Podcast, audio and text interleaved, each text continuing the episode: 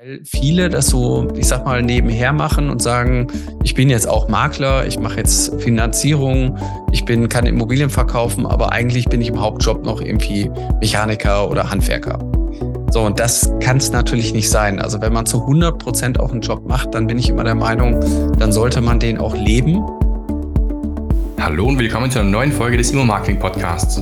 Dem Podcast, bei dem es um die mediale Aufbereitung und Vermarktung von Immobilien sowie um die Vermarktung von Unternehmen der Immobilienbranche geht. Mein Name ist Alex Stadler und ich bin spezialisierter Experte im Bereich Immobilienmarketing und Online-Marketing. Wenn du eine Immobilie hast, die du verkaufen, vermieten oder vermarkten möchtest, dann bist du hier richtig. So erfährst du hier auf meinem Podcast-Kanal sowie auch auf meinem Instagram-Kanal, LinkedIn oder auf meiner Webseite sowohl durch mich als auch durch meine spannenden und zahlreichen Interviewgäste wichtige Informationen zur Vermarktung deiner Immobilie oder deines Immobilienunternehmens. Wenn du den Immo-Marketing.click Podcast bisher noch nicht abonniert hast, dann tu dies nun und klick in dein Podcast-Programm auf Abonnieren oder Folgen. So wirst du künftig bequem informiert, wenn neue Folgen rauskommen. Alle Links und Inhalte zu dieser Podcast-Folge sowie alle Shownotes findest du online unter immo-marketing.click slash und dann die Nummer der jeweiligen Folge. Aber nun, genug des Intros, legen wir los und viel Spaß mit den spannenden Inhalten.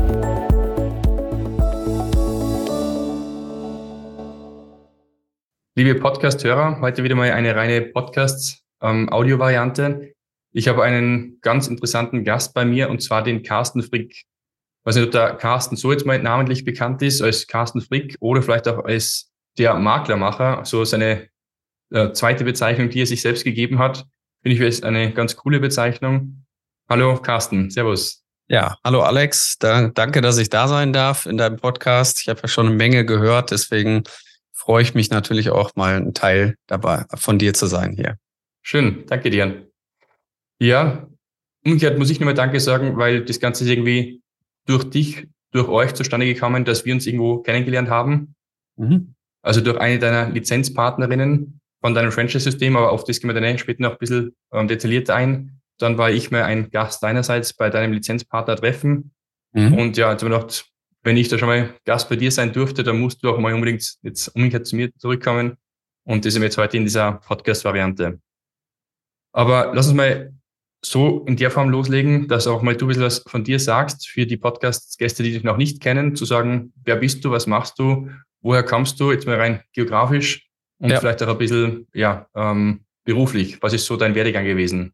Ja, also ich sag mal, ich bin der Carsten und äh, komme aus Essen und äh, bin da auch mein Leben lang aufgewachsen, groß geworden, Abitur gemacht, eine Ausbildung gemacht und bin dann eben nach der Ausbildung schon quasi in die Selbstständigkeit übergegangen. Und das war sicherlich bei mir schon recht früh in meinem Leben halt ein Punkt, wo ich äh, ja mich mit der Selbstständigkeit auseinandergesetzt habe. Ich habe aber damals eben tatsächlich in der Telekommunikation gestartet. Das war so mein Ursprung. Ich habe in jungen Jahren mit Vodafone, mit O2, mit Arcor habe ich äh, Handyläden aufgebaut, habe dann irgendwann zwölf Geschäfte gehabt, bin Papa geworden und dann stellt man sich irgendwann mal die Sinnfrage, ist das, was ich eigentlich in meinem Leben tue, das, was ich wirklich will? Und äh, die Frage sich dann auch klar zu beantworten mit, eigentlich ist es das nicht, die hat ein bisschen gedauert. Aber als die Entscheidung dann getroffen war, war für mich eigentlich klar, ich verkaufe mein Unternehmen, ich mache jetzt was Neues ich mache das, was ich möchte. Und wenn man sich dann wiederum die Frage stellt, was will ich eigentlich, äh, da war für mich natürlich das Thema mit Menschen arbeiten, Vertrieb machen und äh, auch mit anderen, sag ich mal, höherwertige Geschäfte machen. Und eigentlich habe ich an das Thema Makler-Dasein oder Immobilienmakler noch gar nicht so einen großen Gedanken gehabt. Aber umso mehr ich mich damit auseinandergesetzt habe, umso mehr habe ich verstanden, dass es eigentlich ja zu mir passt und auch zu dem Werdegang. Ich komme jetzt aus einer Handwerkerfamilie. Der Vater ist Elektriker, Opa, Fliesenleger und Schreiner. So mit Umbauen kenne ich mich auch aus. Und dann dachte ich, na ja, Makler werden, warum nicht? Und das passte natürlich auch zu der Situation, weil in der Phase meines Lebens habe ich tatsächlich auch alleinerziehend mich erstmal um Kind gekümmert, was äh, auch keine einfache Aufgabe ist, weil man eben auch ein relativ festes Korsett hat, was Zeiten angeht.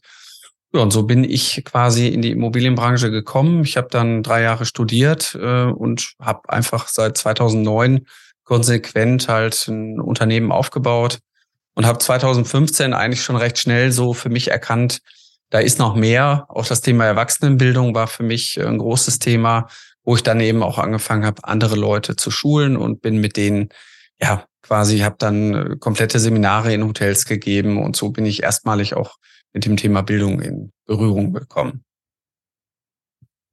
Ja, und über das Thema hinaus äh, habe ich dann äh, natürlich ähm, nicht nur das eigene Immobilienunternehmen nach vorne gebracht. Ich habe dann irgendwann eine Marke gegründet, Mein Makler. Und äh, die Marke, die hat eine ganz ja, große Besonderheit, weil die tatsächlich den Makler mehr in den Vordergrund stellt, als ja, den, die eigentliche Marke immer so im Vordergrund steht, wie man das von anderen Systemen kennt. Und das ist mir irgendwann auch klar geworden, weil ich eben marketingtechnisch äh, eben auch mich damit sehr intensiv auseinandersetze, dass im Grunde genommen jeder Immobilienmakler eigentlich eine große Aufgabe hat, nämlich man kämpft immer um seine eigene Unbekanntheit. Man muss eben gucken, dass man der bekannteste Makler im Ort wird.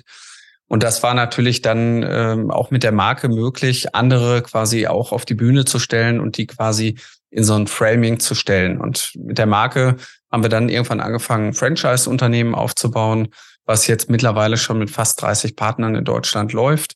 Und äh, das macht mich sehr glücklich. Und deswegen, Alex, auch ein großer, großer Dank an dich. Ich meine, es gibt ja keine Zufälle. Man lernt sich irgendwo kennen und ich glaube, die Chemie passt einfach. Und deswegen äh, bist du auch bei uns in der Akademie natürlich auch für die Schüler, die bei uns sind, einfach eine große Bereicherung, wenn du natürlich auch deinen Input damit reinbringst. Ne? Herzlichen Dank auch an dieser Stelle für diese Möglichkeit, da eben ja für euch regelmäßig da mein Wissen zum Besten geben zu dürfen. Mhm. Habe mich gar nicht so jetzt betrachtet als ähm, der Erwachsenenbildungstyp, wie du es du für dich bezeichnet hast, aber ja, stimmt eigentlich auch.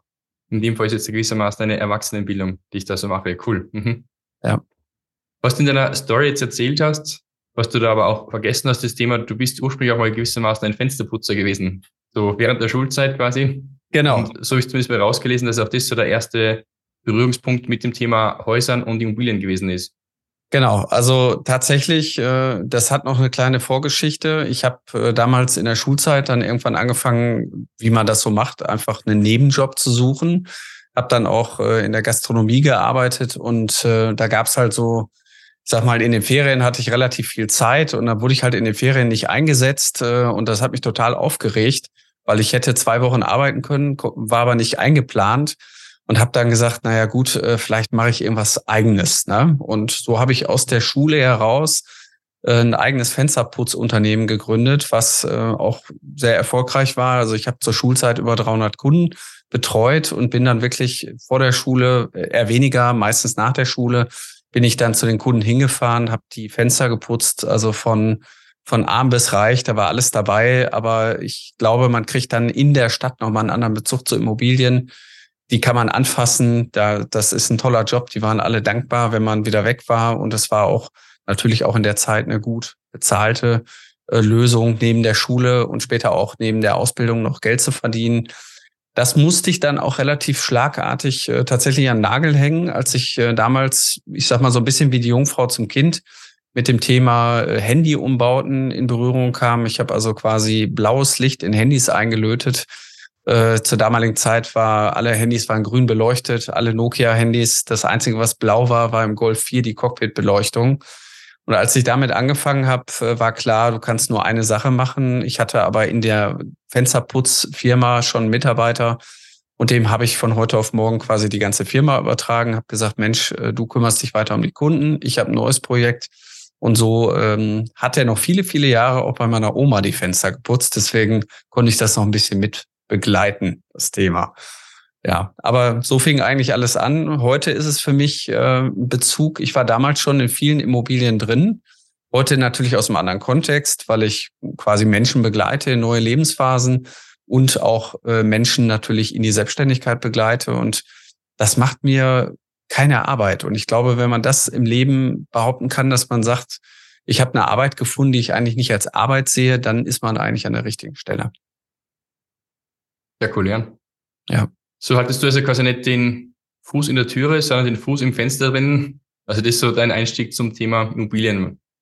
Genau. Aber auch dann zum Thema Unternehmer. Also du hast da schon 300 Kunden gehabt und dann auch die ersten Angestellten. Du hast dann diese Handys umgelötet und da auch dann entsprechendes Business aufgebaut. Dann hast du das gemacht mit Vodafone unter diese Standorte eröffnet. Also überall hast du schon dieses unternehmerische Geschick bewiesen, um zu sagen, du kannst es auch in, ja, nicht nur EPU-Form, Einzelpersonen, Unternehmensform machen, sondern auch dann entsprechend mit Mitarbeitern. Sehr cool, sehr ambitioniert von Beginn weg. Ja, also ich sag mal, der ähm, Mobilfunkmarkt, der ist total äh, ja, volatil. Da ist also ganz, ganz viel Bewegung drin gewesen. Das war auch sehr anstrengend, die Zeit. Und ähm, da muss man sich auch schon ein paar Mal neu erfinden, um überhaupt äh, sich Gedanken zu machen, wie komme ich denn überhaupt an Kunden. Ich habe auch ganz klassisch äh, kein Ladenlokal gehabt, irgendwo in der Einkaufsstraße, wie man das so kennt. Ich habe den ersten Laden, den ich aufgemacht habe mit Vodafone, mitten im Gewerbegebiet, wo noch nicht mal Straßen waren.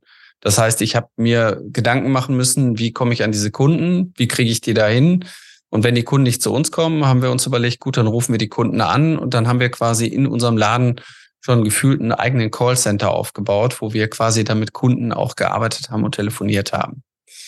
So, jetzt hat der Markt sich natürlich auch irgendwie gewandelt. Äh, Vodafone hat irgendwann Accor aufgekauft. Das war sicherlich auch nochmal ein großer Entscheidungsschritt bei mir, dass ich dann mir selber mal die Frage gestellt habe, will ich eigentlich den ganzen Kunden irgendwie noch drei Verträge verkaufen, obwohl die alle nur einen brauchen?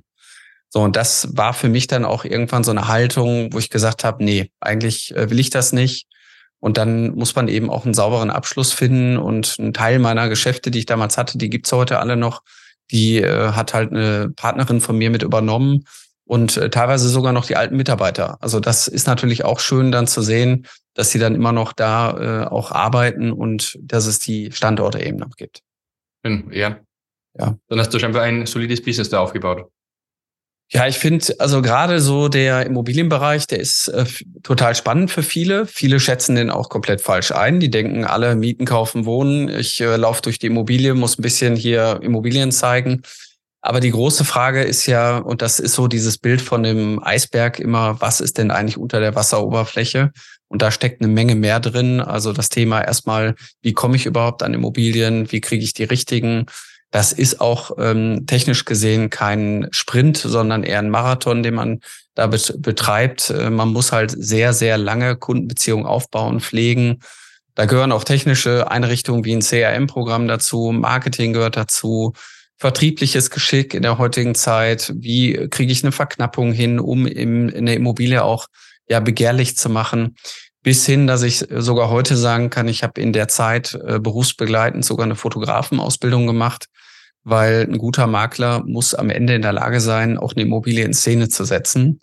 Und das war schon relativ am Anfang meiner Phase, wo ich so als Makler durchgestartet bin, eine Herausforderung, weil diese Marktsituation, die wir heute am Markt erleben, die durfte ich halt schon mal erleben. Also Immobilien waren ohne Ende da, nur keine Käufer.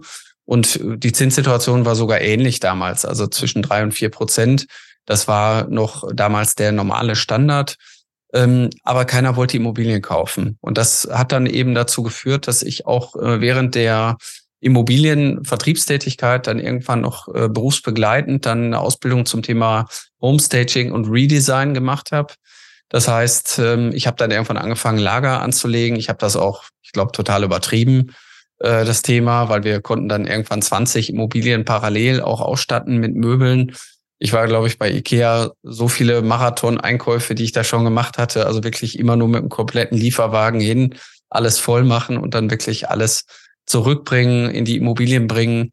Und irgendwann hat mal jemand gesagt, der mich auch schon länger kennt, der sagte dann, na ja, jetzt ist er vom blauen Licht zum blauen Wasser gekommen, weil wir tatsächlich in den Immobilien halt auch immer wieder ja das Badewasser mal einfärben oder irgendwo nette Dekoartikel hinlegen.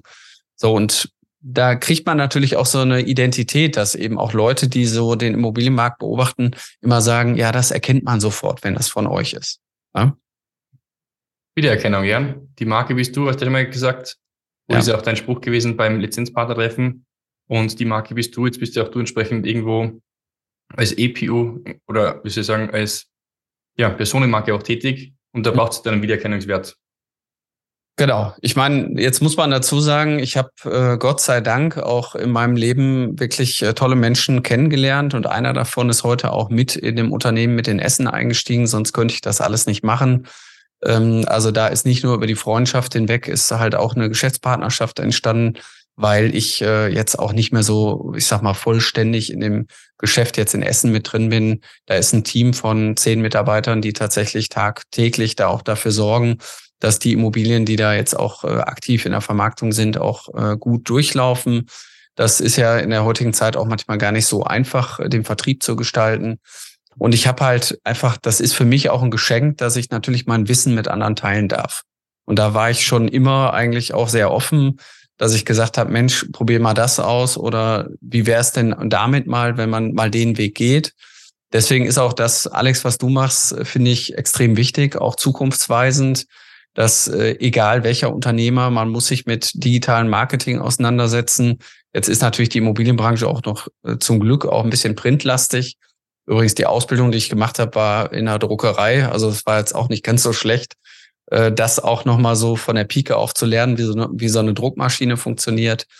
Aber wir werden uns immer mehr so zu dem Thema digitalen Marketing hin entwickeln und vielleicht wird es irgendwann kein Papier mehr geben, was wir bedrucken und wir haben überall Displays. Ich meine, das ist ja schon vorhanden. Aber der Mensch muss natürlich auch mit der Zeit gehen und sich an die Dinge gewöhnen. Und aktuell ist es halt so, dass viele, die heute ihre Immobilien verkaufen wollen, tatsächlich so im Durchschnitt 70, 80 sind. Und dann weiß man eigentlich auch, die sind noch gar nicht so digital aufgestellt, wie man manchmal denkt. Ne? Demnach sind so Sachen wie 360-Grad-Bewegungen, virtuelle Rundgänge bei diesen 70-Jährigen oder älteren Leuten noch nicht so gefragt, als wie es vielleicht in der Jugend der Fall wäre. Genau. Ich meine, Nehmen wir jetzt mal Amazon, äh, die haben ein Riesenproblem gelöst. Du musstest nicht mehr in die Kaufhäuser gehen. Das war sicherlich auch vielleicht für Karstadt nicht die beste Lösung. Aber ähm, am Ende des Tages geht's, äh, die Welt dreht sich immer schneller. Wir suchen immer mehr Möglichkeiten, Zeit zu sparen. Wir lassen uns die Wasserkisten vor die Tür bringen, weil es einfacher ist. Und dann ist natürlich auch heute die digitalen Möglichkeiten, die einfach für den Immobilienmakler da sind. Äh, da merkt man schon so, dass auch so alteingesessene Makler den Weg vielleicht auch manchmal gar nicht mitgehen wollen. Und dann passt natürlich auch der Spruch ganz gut, wer nicht mit der Zeit geht, geht mit der Zeit. Das heißt, äh, jeder, der auch bei uns in der Akademie ist, dem kann ich nur ermutigen, weil die Frage immer ganz häufig kommt, kann ich das schaffen? Ist da überhaupt Platz für mich? Und die kann ich immer mit Ja beantworten, weil es, es kommen immer neue Immobilienmakler und Unternehmer an den Markt, aber es verlassen auch andere den Markt, die vielleicht heute gar nicht mehr so ja, agil sind, die noch von ihrem Netzwerk leben, das ausschleifen lassen. Und die Jungen, die dann nachkommen, die bringen dann auch nochmal einen ganz anderen Impact damit. Ne? Mhm. Du hast vorhin gerade das Wort gesagt, Problem. Jetzt bist du gewissermaßen ein Problemlöser, eh schon seit eh und je. Vor mhm. etlichen Jahren hast du mal die Probleme gelöst. Leute haben dreckige Fensterscheiben, du hast sie geputzt. Dann hast mhm. du das Problem gelöst, die Leute haben ein grünes Display, du wolltest ein blaues Display einbauen, dann hast du das Problem gelöst, Leute wollten irgendwie ein besseres Netz quasi oder so. Was war dein Problem, das du gesehen hast beim Immobilienmarkt? Oder für wen wolltest du in erster Instanz auch der entsprechende Makler sein? Natürlich weiß man, als Makler ist man immer Doppelmakler, man ist für beide Parteien verantwortlich. Genau. Aber warst du eher der, der sagt, ich möchte dem Verkäufer was Gutes tun oder eher dem Käufer? Oder was ja immer ein 50-50? Also ich würde sagen, die Partei darf man da gar nicht ergreifen, weil du bist als Makler so oder so immer in, in einem Konflikt, äh, dass du Vermittler zwischen beiden bist. Bedeutet, beide müssen sich in die Augen gucken. Und ich glaube, der Makler, der macht auch manchmal die, ja, die Magie damit rein. Der bringt auch Leute zusammen, die auf dem ersten Schritt vielleicht nie zusammengegangen wären. Der bringt äh, ja vielleicht auch Verhandlungsschritte eben zusammen, wo man dann sich einigt und sagt, ich sehe ein, dass meine Immobilie vielleicht doch nicht so viel wert ist oder wir sehen auch ein, dass wir da noch mal eine Schippe drauflegen, damit wir zusammenkommen. Also grundsätzlich kann ich erstmal sagen, der Makler, auch wenn viele immer denken, die verdienen viel Geld und tun nichts für ihr Geld, das stimmt nicht. Ein guter Makler, der seinen Job mit Leidenschaft und Herzblut macht, der ist extrem wichtig für beide Parteien, sowohl als auch, äh, also gleich erstmal. Der bringt auch eine Menge Vorteile. Da ist immer so mein, mein Wahlspruch auch, ein guter Makler kostet kein Geld, weil der verdient sein Geld nämlich selber durch die Professionalität, durch das Netzwerk und durch das Know-how, weil er genau weiß, welche Schrauben oder welche Stellschrauben kann ich stellen, um am Ende zu einem guten Ergebnis zu kommen. Das heißt, ähm, das war eigentlich gar nicht so mein Antrieb damals. Ähm, mein Antrieb war eigentlich eher, die Immobilienwelt besser zu machen. Und das ähm, ist in Deutschland vorwiegend auch ein kleines Problem, wenn man das mal so sieht, weil eine Gewerbeerlaubnis nach 34c äh, kann ich beantragen, indem ich einfach hergehe, meine persönliche Zuverlässigkeit äh, bestätige, indem ich keine Vorstrafen habe und dann noch bestätige, dass ich geordnete Vermögensverhältnisse habe und dann kriege ich diese Gewerbeerlaubnis. Und das ist in anderen Ländern zum Glück anders. In Deutschland wollen wir hoffen, dass das irgendwann mal sich noch verändert. Bislang hat der Gesetzgeber eine Fortbildungsverpflichtung von 20 Stunden erlassen dass äh, wenn man die nicht, wenn man denen nicht nachgeht in drei Jahren, das heißt 6,6 äh, Stunden, dann verliere ich tatsächlich meine Lizenz. Also das hast du mit einem Tag Schulung raus, ähm, aber das, das kann nicht der Anspruch an den Job sein. Also ich glaube, ein Immobilienmakler ist ein Menschenkenner, ein Kommunikationsexperte, jemand, der sich mit Immobilien auch fachlich auskennt. Also auch das Thema Photovoltaikanlagen, Wärmepumpen ist heute ein Riesenthema äh, Umbauten und, und, und. Äh, der ist aber auch ein rechtlich äh, avisierter Mensch. Also man braucht schon ein breites Spektrum zum Thema Baurecht, Mietrecht, äh, ja, Bauplanungsrecht. All die Dinge, die kommen ja immer auf uns zu, wenn es dann darum geht, funktioniert das? Also egal in welcher Facette jetzt. Ne? So, und mein Antrieb war tatsächlich, ähm, ich habe mich auf dieses Thema eingelassen, habe mich anfänglich auch erstmal mit den Kontakten beschäftigt, die ich oder so schon hatte somit bin ich erstmal so auch in die, in die Branche auch reingegangen und habe dann eben von vornherein angefangen, neue Kunden zu generieren.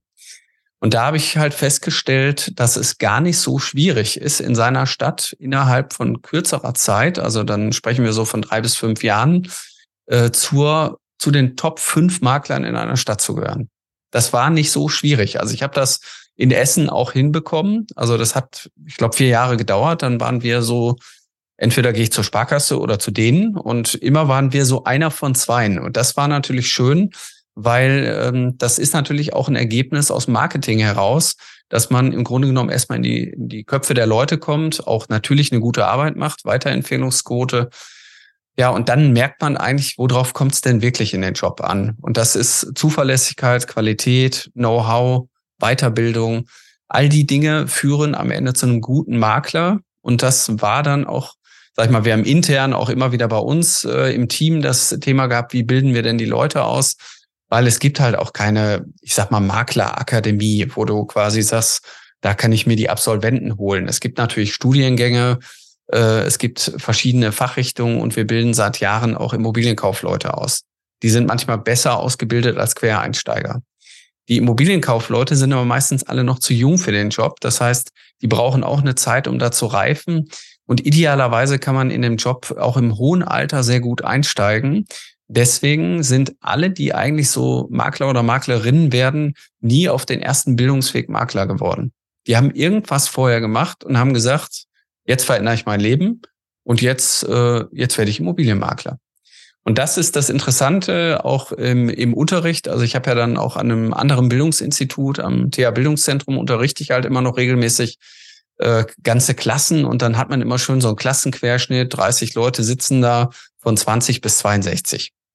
Und die haben unterschiedliche, ja, ich sag mal, Voraussetzungen. Eigentlich ähm, eine äh, Voraussetzung bringen die alle mit. Die sind unzufrieden mit ihrer jetzigen Situation und wollen was verändern. Jetzt in diesem Jahr war wieder ganz äh, extrem auch zu beobachten, so dieses, diese, diese Umstellung in der Automobilindustrie, dass eben da diese Eigenständigkeit der Standorte weggenommen wird und dass das nur noch quasi äh, die Mitarbeiter quasi jetzt alle Autos verkaufen können. Das hat viele Automobilverkäufer tatsächlich auch in die Immobilienbranche gebracht. So, das, das finde ich so spannend und um den Bogen jetzt wieder zurückzukriegen, ich bin der Meinung, äh, ich bin dafür angetreten, eine bessere Immobilienwelt zu schaffen. Ich möchte mit Bildung und einem guten Ausbildungskonzept Menschen die Möglichkeit geben, ihren, ihren Traum zu leben, den sie vielleicht vorher noch nicht wussten, dass es ihr Traum war, und den aber so professionell wie möglich zu machen. Manchmal ist es so, dass, dass man dann irgendwo seine Berufung findet, weil man davor irgendwo ein Unwohlsein hatte.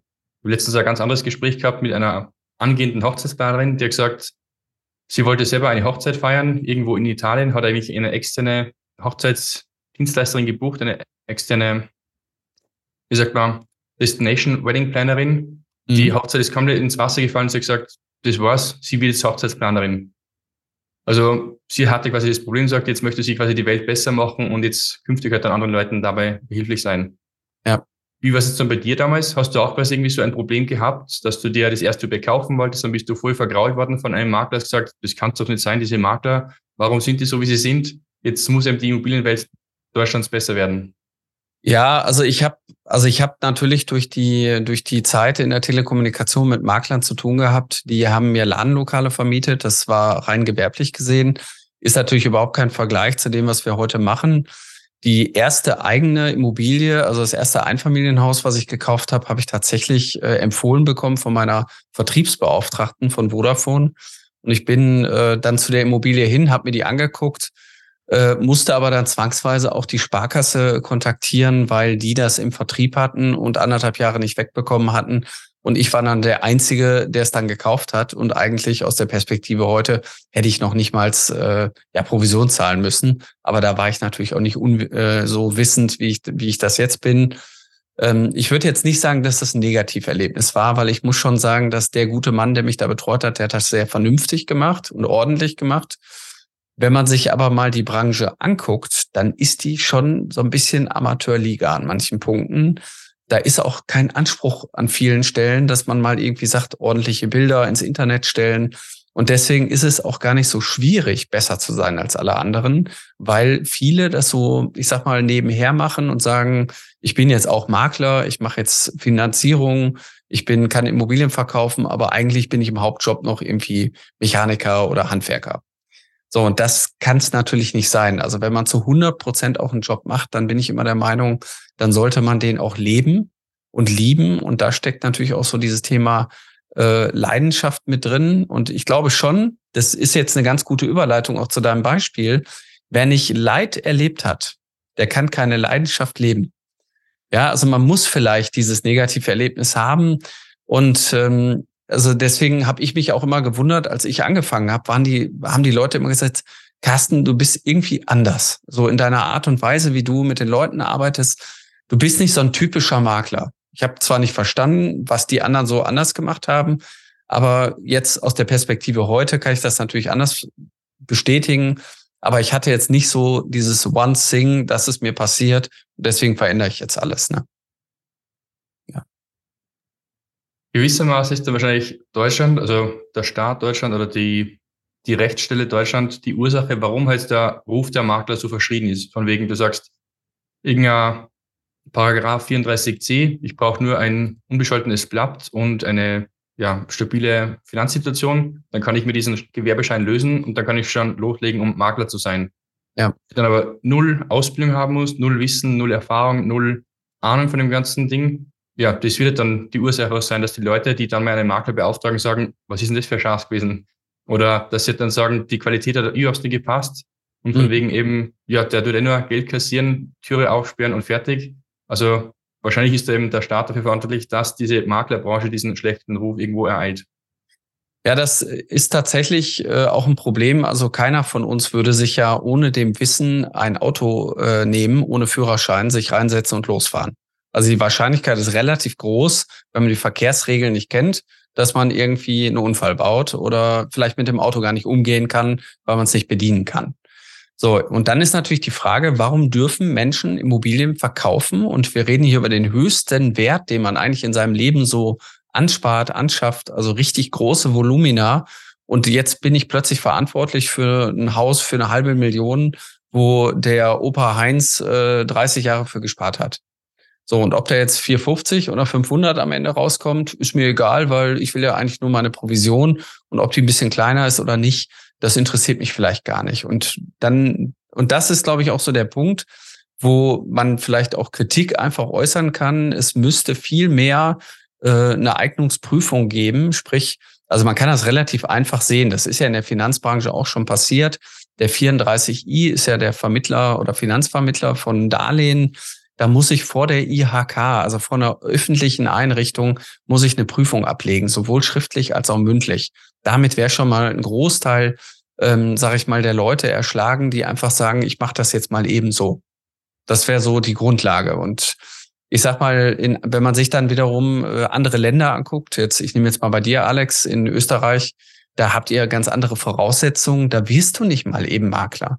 Da musst du staatlich geprüft werden, damit du überhaupt dieses, ja, damit handeln darfst. Und ich meine, ich meine, wir haben es ja auch, ich sag mal, an der Börse, da darf auch nicht jeder irgendwie Börsenmakler werden. Also müssen wir schon irgendwie gewisse Voraussetzungen haben, die wir mitbringen. Und das ist halt tatsächlich in der Immobilienbranche ja noch sehr unbewegtes Land, nennen wir es mal so.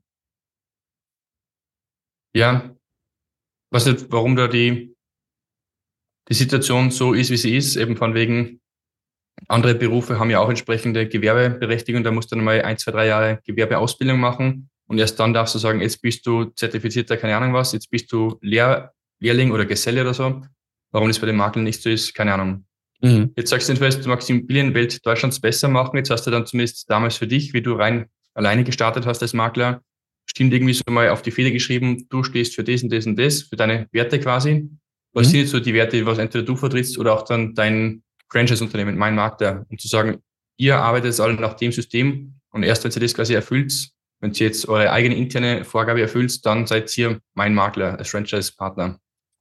Ja, also wir haben schon eine ganz klare Wertestruktur. Das heißt, äh, wir leben quasi Grundwerte, die sogenannten Core Values. Und äh, ein Wert von uns ist zum Beispiel, zusammen erreichen wir mehr. Das heißt, die Gruppe und ich habe jetzt heute Morgen äh, auch wieder, wir haben einmal in der Woche Lizenzpartner-Call, dann kommt die Gruppe auch zusammen und da merke ich halt schon, dass so eine Gemeinschaft halt eben auch wichtig ist. Die sitzen deutschlandweit verstreut, der eine nimmt dem anderen nichts weg und das ist auch in dieser Immobilienbranche extrem wichtig. Das heißt, man öffnet sich eigentlich auch nur immer zu Menschen, wo man weiß, die haben nicht den gleichen Kundenkreis. Ja, das, äh, und das ist bei unseren Lizenzpartnern, die haben alle ein eigenes Gebiet, die sind alle äh, soweit äh, örtlich voneinander getrennt, auch manchmal beieinander, aber trotzdem haben die einen festen, ja, ich sag mal, Tanzbereich oder Arbeitsbereich, wo die sich aufhalten. Und ähm, das leben wir halt in der Gruppe übers Jahr hinweg auch durch Seminare, durch Schulungen und auch immer wiederkehrende ja, äh, Termine. Also wir haben bei uns in der, für die unsere Lizenzpartner eben verschiedene Termine vormittags immer, wo die dann eben so das in ihren Arbeitsalltag als Selbstständige einbauen können. Marketingbesprechungen, Unternehmercall, Wertermittlungen und eben dann der Lizenzpartner-Call. Bis hin, dass wir einmal im Jahr unser großes Jahrestreffen haben. Das hast du ja erlebt. Das, äh, da kommen dann wirklich auch alle zusammen und äh, da geht's natürlich auch nochmal um den Austausch und ums Netzwerken. Das ist, glaube ich, so das A und O und sonst trifft sich die Gruppe immer und immer wieder. Also jetzt letzte oder diese Woche war ich in Nürnberg. Da sind einige Leute aus Bayern dann zusammengekommen und so ähnlich wird es dann wahrscheinlich nächste Woche in Köln auch aussehen, dass da wieder eben ein paar Leute zusammenkommen.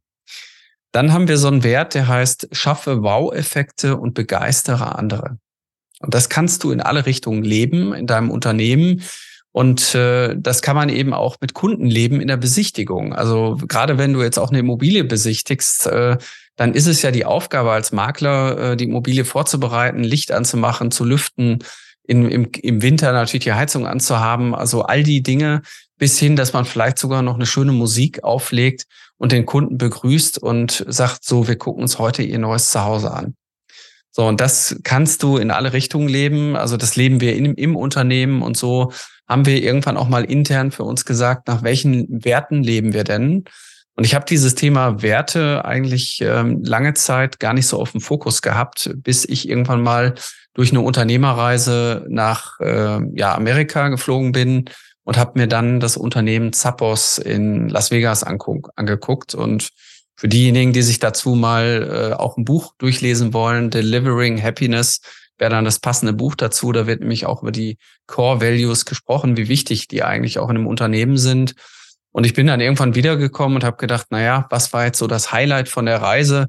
Und ich hatte eigentlich eher die anderen Dinge gedacht, äh, die mich mehr triggern, aber tatsächlich war das das Thema, was ich dann auch äh, im Unternehmen umgesetzt habe. Wir haben uns mit dem Team hingesetzt, haben gesagt, für welche Werte stehen wir denn? Und das Schöne ist eigentlich, ähm, diese Werte, die sind ja auch in diese Lizenzpartnerschaft schon ja reingeboren worden. Die waren alle vorher schon da und ich höre des häufigeren, und das ist ja auch diejenige, die uns zusammengebracht hat, die Katharina, die dann sagt, ja, wir bei meinem Makler, wir haben Werte und dafür stehen wir. Und äh, das ist schon äh, auch wichtig, dass man irgendwo als Unternehmer nach gewissen Werten lebt und nicht nur, also die, die Marke oder das Logo ist ja nur ein Teil der, der Gesamthistorie. Also zu der Marke gehören halt auch unsere Core Values. Cool, ja. Finde ich ja eine ganz wichtige Sache. Und ich finde das sowohl betriebsintern ganz interessant, wenn man sagt, jetzt haben wir da ein größeres Team, was man dann gemeinsam aufbaut, aber auch dann nach außen hin betrachtet, weil man auch darüber dann durch diese Werte, wenn man sie auch nach öffentlich, also nach außen hin quasi auslebt, auch wiederum passende Kunden anziehen kann. Jetzt sehen unsere Zuhörer das heute nicht und du siehst es auch noch nicht. Mhm. Aber eigentlich, Moment, eigentlich befinde ich mich gerade im Büro mhm. Und hinter mir eine ganz blanke Wand, sage ich mal. Aber auch da hängen gerade so gewisse Core Values drauf unsererseits, so diverse Werte, nach ja. denen ich, nach denen wir auch so als Unternehmen dann leben. Eben rein intern mal zwischen uns als Mitarbeitern, als Kolleginnen und Kollegen, aber auch nach außen. Und ich denke mal, wenn wir genau das so ausstrahlen auch, dann ziehe ich genau solche Leute auch wiederum an. Dann ziehe ich genau solche Kunden an, die auch sagen, sie stehen für Wertschätzung, sie stehen für Teamgeist, sie stehen für Spaß und Freude, für erfolgsorientiert sein. Also wenn man sowas definiert, dann ja, zieht man sowas gewissermaßen irgendwo magnetisch an. Finde ich cool. Ja. Also ich hätte persönlich auch nie damit gerechnet, dass das äh, so elementar auch bei uns im Unternehmen ist. Also wir haben teilweise Postkarten mit unseren Werten bedruckt, die hängen auch bei uns im Büro. Wenn jemand Lust hat, kann er sich auch eine Postkarte mitnehmen. Also wir haben die Sachen schon öffentlich ausgehängt und auch bei uns im Markenhandbuch stehen halt auch die Werte mit drin.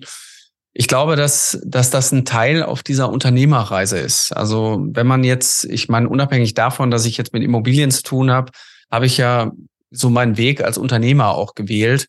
Und man hat als Unternehmer halt auch immer die gleichen Herausforderungen. Also irgendwo ein Unternehmenszweck, äh, eine Sache, die man umsetzen will, ein Problem, was man löst, eine Dienstleistung, die man anbietet.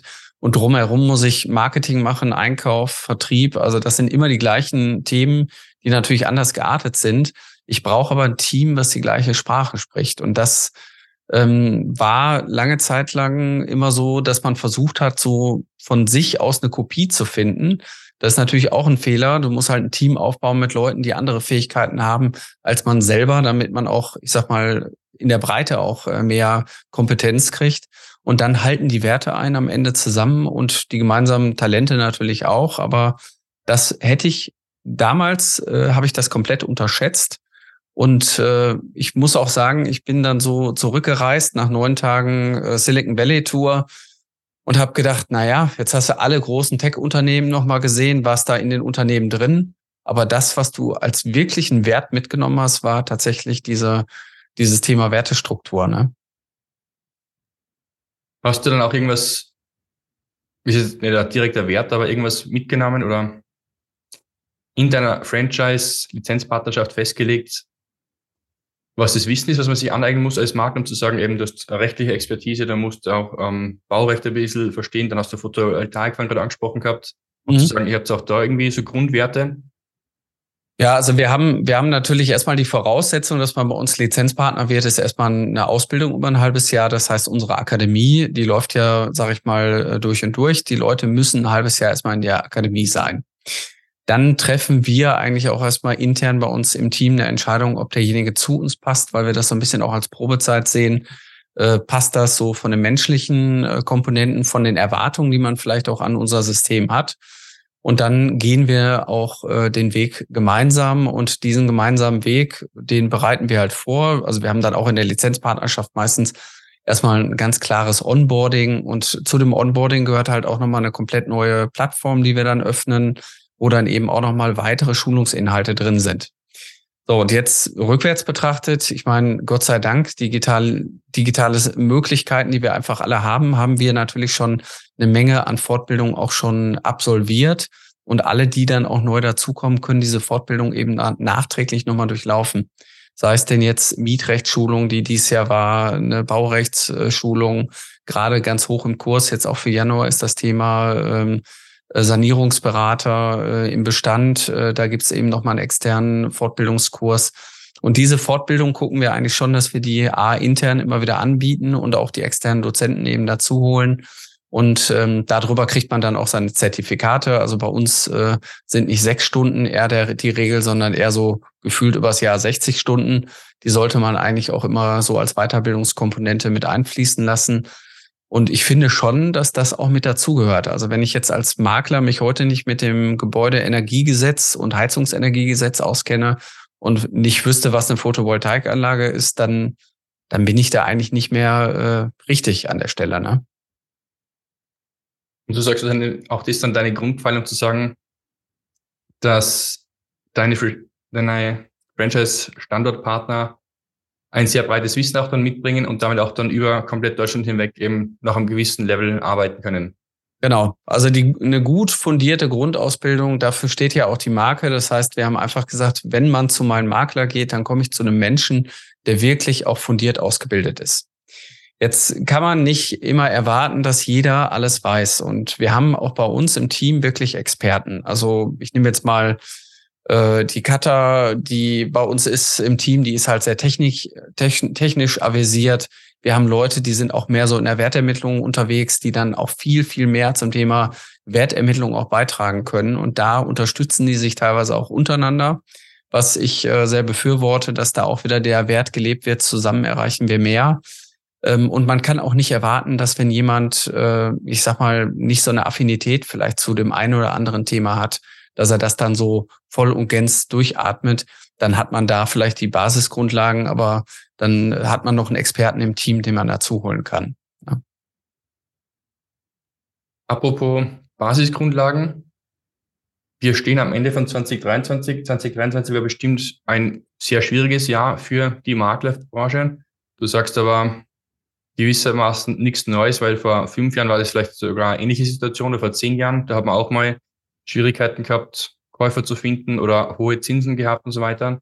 Mhm. Was sind aber so die, die Basisgrundlagen, um auch entsprechend gutes Marketing zu machen, wo es ja immer genau um das Thema geht. Jetzt musst du entweder eben Immobilien vermarkten oder dich als Franchise-Standort vermarkten. Du hast mir die Herausforderung, auch das Franchise-System gänzlich zu vermarkten.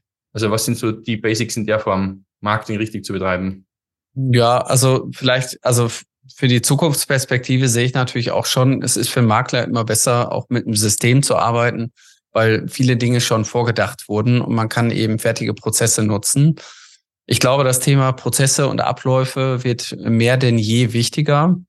Die aktuelle äh, Veränderung, die wir jetzt im Immobilienmarkt hatten, die hatte vorher eben für viele Makler einfach so die Auswirkung, dass ähm, die gar nicht so sehr strukturiert sein mussten. Also wenn die dann eine Immobilie hatten bei der Einzinsphase, dann war die Immobilie eigentlich auch relativ schnell wieder weg. Also dann Käufer zu finden, war jetzt nicht die Challenge. Und ähm, das ist jetzt wieder quasi zurückgekommen. Das heißt, jetzt müssen wir wieder die Käufer finden. Und viele Makler brauchen da klare Strukturen. Und äh, das fängt damit an, dass äh, wir zum Beispiel auch festgestellt haben, dass einfach viel zu wenig Suchprofile angelegt sind. Das heißt, man hat sich immer wieder auch abhängig gemacht heute von ja so bequemen Lösungen wie Immobilien Scout, Kleinanzeigen. Ich lade eine Immobilie hoch und warte darauf, dass sich Kunden melden. Ja, ich sage immer so schön, das ist so Business by Hope, äh, hoffen, dass sich dann jemand meldet, aber ein guter Makler kann selber agieren. Der muss die Immobilie quasi gar nicht an den Markt bringen, weil der braucht zwar Öffentlichkeit, um neue Kunden kennenzulernen, aber im Endeffekt, wenn er sein System ordentlich pflegt und auch mit den Kunden arbeitet, dann ist ein Makler eigentlich in der Lage, auch mit seinen Kunden zu interagieren und auch eine Immobilie zu vertreiben, vielleicht off-market, dass sie gar nicht in die Öffentlichkeit geht. So, jetzt ist natürlich die Frage, wie komme ich überhaupt an Immobilien? Also ich glaube, ein guter Makler muss in der Zukunft auch weiterhin den Wahlkampf betreiben. Ich sage immer so schön, das äh, ist vergleichbar, als wenn ihr Bürgermeister werden wollt. Äh, also muss ich mich der Wahl auch stellen. Ich muss mich zeigen. Ich muss sichtbar werden. Sichtbarkeit kann ich sowohl physisch in Form von Print oder auch digital erlangen und muss natürlich verschiedene Kanäle bespielen. Also da ist äh, das Marketing doch sehr vielseitig. Und auch da gibt's wieder Lieblingskanäle. Der eine ist lieber Netzwerker und geht jeden zweiten Tag mit jemandem essen und vernetzt sich auf der Ebene und kriegt dadurch seine ganzen Kontakte. Und der andere sagt, ich bin äh, ein total guter Briefeverteiler, also bin ich in der Farm und verteile meine Briefe und äh, der nächste sagt, ich mache es ganz anders, ich mache es vielleicht komplett digital. Ne? Deswegen gibt es, glaube ich, nicht so ein Rezept, aber so für die Zukunft würde ich schon sagen, dass ähm, man weiterhin äh, äh, auch das Thema Marketing überhaupt nicht vernachlässigen darf. Da passt auch wieder der Spruch, wer nicht wirbt, der stirbt. Das heißt, wenn ich kein Marketing mache und kontinuierlich 10 bis 15 Prozent meines Umsatzes wieder reinvestiere, dann ist die Wahrscheinlichkeit irgendwann relativ groß, dass ich keine Rolle mehr am Markt spiele. Ja, vom Spruch, wer nicht stirbt, der stirbt, bin ich auch ein großer Fan. Und Marketing, ich bin der Meinung, es funktioniert alles. Sowohl Radio, Werbung oder Marketing, als auch Also Fernsehen, Radio, Print, Online, Offline, zum Golfplatz gehen, zum Fußballplatz gehen, dort Bandenaufsteller haben, dort Autobeschriftung haben. Also ich finde, alles ist irgendwo möglich und alles kann irgendwie auch funktionieren. Mhm. Ja, ich würde sagen, es ist ein bunter Strauß an Möglichkeiten. Und äh, ich sage immer so schön, auch wenn man so mit Marketing auch anfängt, man wird auch irgendwann Opfer der Vertriebler. Also wenn ich mich irgendwo zeige, dann rufen plötzlich andere an und sagen, Mensch, ich habe hier auch was Tolles für dich. Ähm, und ich habe dann immer so diese maßlose Bedürfnispyramide, die habe ich mal umgebaut als Marketingpyramide und habe einfach mal gesagt, okay, wir haben ja so Grundbedürfnisse ganz unten im Sockel und das sind so Grundbasisbausteine, die ich als Makler überhaupt erstmal bedienen muss. Und dann gibt es eben auch Marketingmittel, das sind so Additive, die funktionieren aber nicht um, ohne die, die Basis. Das heißt, wenn ich diese Basis nicht ordentlich bearbeite, dann bringt mir das auch nichts, wenn ich irgendwo bei Rewe, Edeka äh, auf dem Kassenband einen Kassentrenner habe oder einen Einkaufswagen beschriftet habe. Das sind additive Touchpoints, die ich irgendwo dazu hole. Die bringen mir aber nicht den Auftrag. Wenn ich aber verstehe, ich brauche ich brauche ein Thema, ich brauche einen Schmerz vielleicht, den ich anspreche. Ich, wir haben das Thema Scheidung und Tod.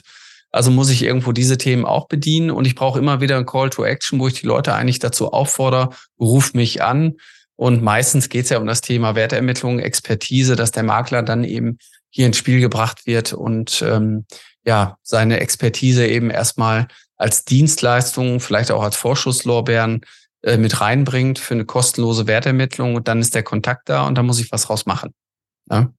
Deswegen, es gibt so viele Sachen und beim, bei mir in der Bedürfnispyramide steht das Thema Fernsehwerbung ganz oben und ist ähm, also weil wir ja eben auch sehr lokal aufgestellt sind. Ich meine, klar könnte ich jetzt sagen, aus bundesweiter äh, Sicht äh, können wir Werbung machen für meinen Makler. Da bräuchten wir aber irgendwann, glaube ich, noch ein paar mehr Partner für. Ähm, für einen lokalen Makler würde zum Beispiel äh, ein Fernsehspot im, im lokalen Kino total Sinn machen. Dann sitzen da Kunden und sagen, ach guck mal, ihr seid's auch. Ne? Jetzt bist du zum Teil selber auch noch als Makler tätig, eben mit deinem Standort bei der zentralen Essen. Was ist dazu das Grundrezept, die Grundbasis-Marketing-Häppchen, die du machst? Ist es Rewe und Edeka, Kastenaufsteller oder ist es ja. was anderes? Oder ist der, ja. der Kinospot dort vor Ort? Genau, also kein Rewe und Edeka. Wir sind äh, relativ hart auch mit der Zeitung verheiratet.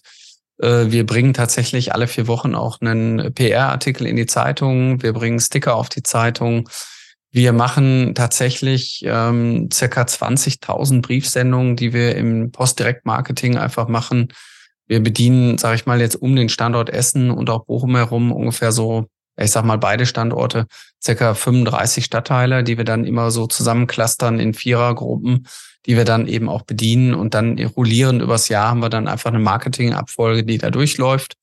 Das funktioniert natürlich nur, wenn man irgendwann ein gewisses Marketingbudget auch zur Verfügung hat. Ähm, das, und wenn man das einmal verstanden hat, dann spielt man eigentlich auch da vorne mit. Also, dass man dann eben eine Sichtbarkeit hat und die Leute eben sehen, äh, da ist er, da stehen Schilder. Wir verkaufen gerade aktuell knapp 70 Immobilien in Essen. An jeder Immobilie ist ein Schild dran. Jedes Auto ist beschriftet.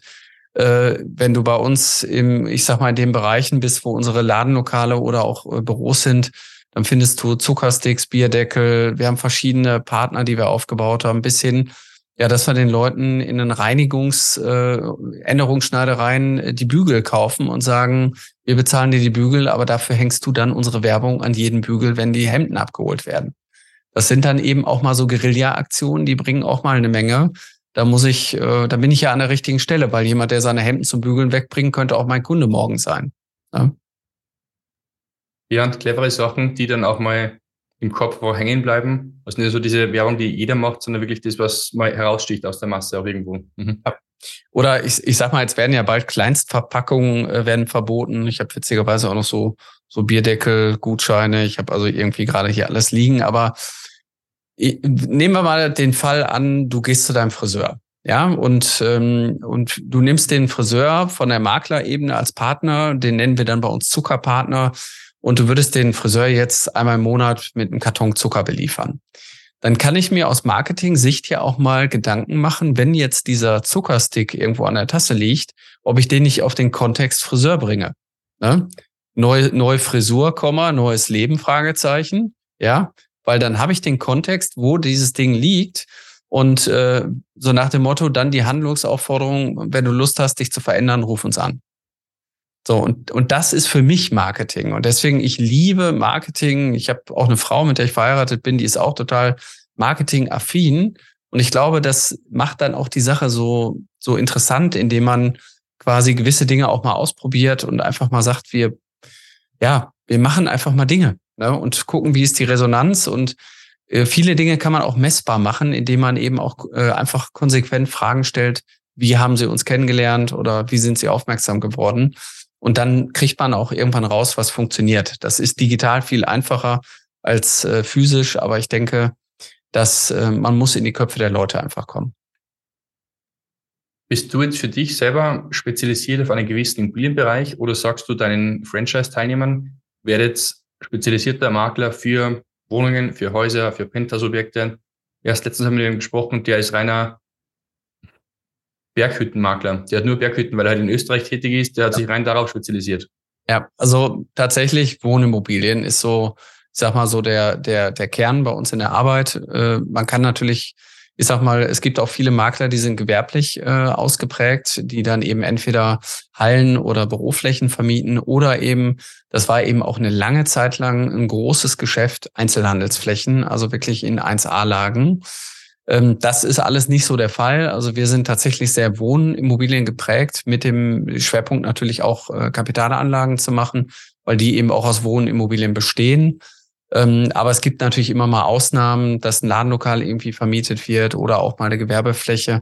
Das bleibt aber nicht in unserem Kerngeschäft. Und unsere Partner, die haben keine Voraussetzungen. Das heißt, wenn jemand sagt, er möchte ganz gerne sich spezialisieren für eine Objektart, dann kann er das natürlich machen. Man muss sich nur immer die Frage stellen, umso mehr ich spezialisiert bin, umso bundesweiter muss ich arbeiten, umso, ich sag mal, mehr ich mich auf das Thema Wohnen, was um den Kirchturm herum bei jedem halt verfügbar ist, äh, spezialisiere, umso ja fokussierter sollte ich eigentlich arbeiten.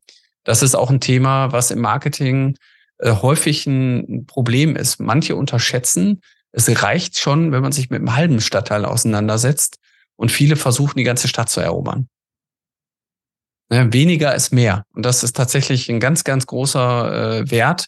Dann habe ich lieber in dem Stadtteil mehr Penetration. Und wenn ich es mir dann leisten kann, dann kann ich den nächsten Stadtteil erobern. Aber man braucht halt eine Strategie, um sich so ein bisschen auch durch die Stadt zu arbeiten.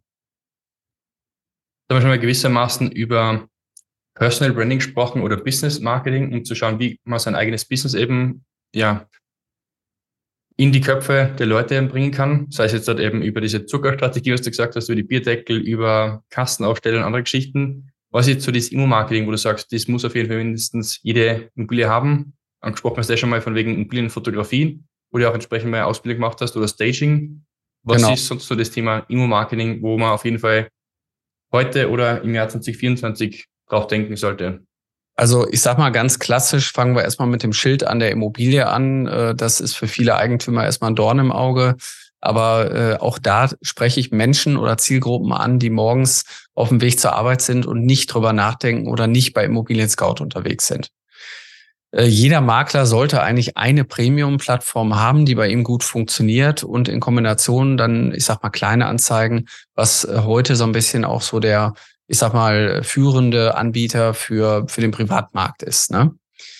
Dann äh, sollte natürlich die Präsentation 1A sein, Top-Fotos äh, und auch ein gutes Exposé. Ich meine, dank künstlicher Intelligenz haben wir das Problem der Legasthenie auch äh, weggekriegt, dass man jetzt auch Texte schreiben kann, die irgendwie Hand und Fuß haben. Das war ja auch eine lange Zeit ein Riesenproblem überhaupt bei vielen äh, Immobilienmaklern. Und ich bin auch der Meinung, ähm, wenn es die Zeit und die Möglichkeit ergibt, dass man dann eben auch so Sachen wie 360-Grad-Touren äh, einfach als Standard auch setzt. Das ist aber bei vielen äh, Projekten manchmal gar nicht so möglich. Ist auch bei vielen Maklern auch manchmal eine Einschränkung, weil sie vielleicht gar nicht genügend Stellplätze haben, wenn sie jetzt mit einem Anbieter zusammenarbeiten ähm, oder vielleicht auch gar nicht das Equipment haben, um das umzusetzen. Aber das, denke ich, ist heute so State of the Art, dass das erstmal ein Standard ist. Ähm, ich fand ganz interessant, in der Corona-Zeit 2020 haben wir ja auch mal eben kurz umgedacht und haben uns überlegt, was können wir machen? Wir haben also unsere Makler zu Schauspielern umgebaut und haben gesagt, wir haben einen Kameramann bei uns im Team, äh, haben gesagt, wir machen jetzt Immobilienbesichtigungen mal anders und filmen dich dabei. Also so ein bisschen wie Mieten, Kaufen, Wohnen. Der Makler hat die Immobilie präsentiert und hat äh, im Grunde genommen zwei Vorteile. A, vermarktet er sich selber damit, weil er vor der Kamera steht. Und B, hatten wir den Vorteil, die Leute konnten sich einen Eindruck schaffen, hatten das Gefühl, sie wären dabei. Also ich meine, wie häufig denken wir heute, dass wir die YouTube YouTuber, die wir so gucken, quasi schon als Freunde sehen, weil wir sie kennen. Und so ähnlich ist das vielleicht auch in der Immobilienbranche.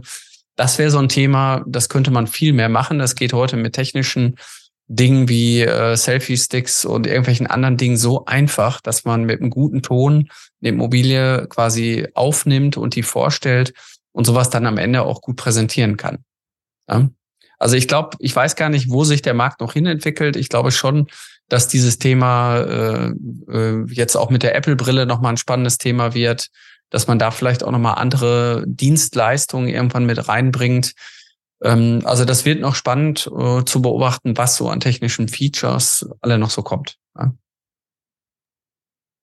ja ich glaube, zum Teil liegt es an einer gewissen Schüchternheit, was die Leute haben, um zu sagen, ich traue mich gar nicht vor die Kamera, auch wenn sie sagen, eigentlich ist es eine, One-Man-Show, ein, ein EPU, ein Business, wo du entsprechend selber vor der Kamera stehen möchtest oder musst. Mhm. Nur die Leute wollen es halt irgendwie nicht machen, weil sie ihm sagen, na, das ist eine Schicht und sie trauen sich das nicht.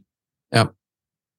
Und es gibt ja sogar einen Kurs von mir, einen Immobilienvideos selber Filmen-Kurs, wo es auch eigentlich darum geht, rein das Handy in die Hand zu nehmen, dann einen Gimbal vielleicht noch dazu, also ein Selfie-Stick, wie du sagst, Mhm. Und da gibt es dann auch drei Videoarten, die ich vorstelle. Das eine ist halt rein die Immobilie selber zu filmen. Das zweite ist halt dann auch dann sich zu filmen, von wegen so ein bisschen die Immobilie auch präsentieren. Das dritte wäre dann das Thema Immobilien inszenieren mit einem gewissen ähm, Storytelling dahinter.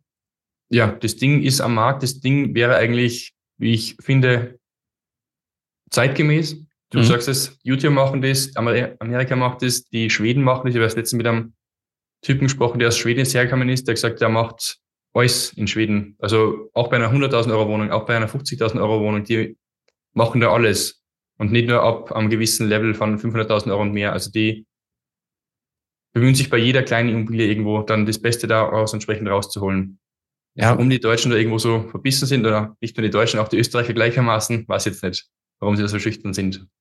Ja, vielleicht auch Genügsamkeit, Faulheit. Also ich, ich kann es dir auch nicht genau sagen. Ähm, ich nehme jetzt mal so ein Beispiel. Wir haben in der Corona-Zeit haben wir so ein Haus verkauft. Ähm, da waren die Eigentümer auch zugegen. Da haben wir dann Fotos gemacht. Dann haben wir eine 360-Grad-Tour gemacht und dann haben wir noch das Video aufgenommen.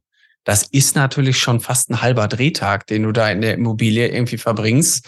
Äh, war für die Eigentümer jetzt auch so, dass wir die so ein bisschen bei Laune gehalten hatten. Wir mussten nämlich dann auch während des Videodrehs quasi die Eigentümer mal vor die Tür bringen. Dann habe ich die quasi äh, betreut vor der Tür und äh, innen drin wurde dann gefilmt und das, das sind aber dann so Sachen, ähm, ich glaube, dass man das vielleicht nicht überall machen kann und dass man sich dann auch denkt, na ja, vielleicht kann ich mir ersparen.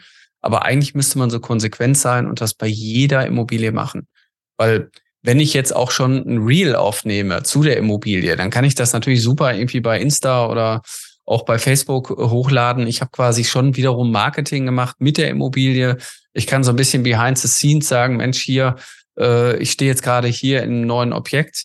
Man muss natürlich schon gucken, und das ist so ein bisschen auch diese Diskrepanz äh, bei dem ganzen Thema. 652 äh, BGB, Lohnanspruch des Maklers. Der Makler kriegt nur dann einen Anspruch auf seine Provision, wenn er die Ursächlichkeit der Kontaktaufnahme durch sich selber nachweisen kann. Also dass die, Kausalität einfach da ist. So, das heißt, in, der, in dem ganzen Vermarktungsprozess kann ich halt jetzt nicht das Feuerwerk äh, hochschießen und sagen, hier wird jetzt verkauft. Das tue ich ja eigentlich schon mit dem Schild vor der Tür. Aber im Endeffekt ist es halt so, ähm, ich muss halt schon gucken, dass der Erstkontakt eben auch durch den Makler entsteht. So, und das ist dann auch wiederum ein Problem, dass man gar nicht alles immer sofort zeigen kann. Nämlich man braucht eigentlich erstmal so eine Art, ich habe es von dir erfahren, einmal so ein Agreement, was dann eben quasi digital geschlossen wird. Und dann kann man eben auch mit den Informationsketten auch weitergehen. So, aber du hast vollkommen recht. Eigentlich müsste bei jeder Immobilie ich meine, wir haben alle ein Handy, ne? Das ist ein mobiles Fernsehstudio. Das kann so viel und äh, es wird aber noch so wenig eingesetzt. Ja, gut, dass wir da sind. Du entsprechend mit deinem System, mit deinem Franchise Gebersystem, ich mit meinem Immobilienmarketing, du mit deinem Podcast, ich mit meinem Podcast, dass wir da versuchen, halt das, ja, die Immobilienwelt besser zu machen, das Wissen nach außen hinzubringen und den Leuten deine Unterstützung zu sein. Ja, das stimmt. Und wie du gesagt hast, wer nicht mit der Zeit geht, der geht mit der Zeit. Man hört ja auch gerade, dass viele andere große Franchise-Ketten, Franchise-Maklersysteme zum Teil auch gehen, weil sie nicht mit der Zeit gegangen sind oder weil sie vielleicht nicht das richtige Marketing gemacht haben. Ja, hoffentlich wird da die Trendwende kommen und ja, die Leute werden da auch da schauen, wer auch die Besten sind und damit auch wieder die Top-Makler dann konsultieren, somit eben die ganzen Mein-Makler, Franchise-Partner. Ja, also ich sag mal, bei uns ist tatsächlich auch so der Grundsatz weniger ist mehr. Wir müssen jetzt nicht äh, in die Breite wachsen und äh, hunderte von Partnern haben. Das wird sicherlich irgendwann mal der Fall sein, dass wir da hinkommen, aber dann lieber auch äh, fundiert die Leute auch mitnehmen, dass wir da eben langsam eben wachsen. Und ich, klar, der Markt bereinigt sich jetzt auch wieder, ne? Wenn man die, ich sag mal, aktuelle Situation auch am Markt sieht, dass äh, eine Armee von Maklern plötzlich positioniert wurde mit Fernsehwerbung, die äh, anfänglich äh, mit einem Kaktus war, wo man dann sagte, na, Provisionsschmerz. Und dann äh, war am 23.12.2020, also ungefähr vor drei Jahren, war dann tatsächlich äh, der Gesetzesentwurf äh, in Kraft getreten, dass auch der Makler vom Endkunden äh, quasi auch vom Auftraggeber Geld nehmen muss. Und dann war plötzlich die ganze Marketingstrategie dahin. Die Werbung gibt's nicht mehr.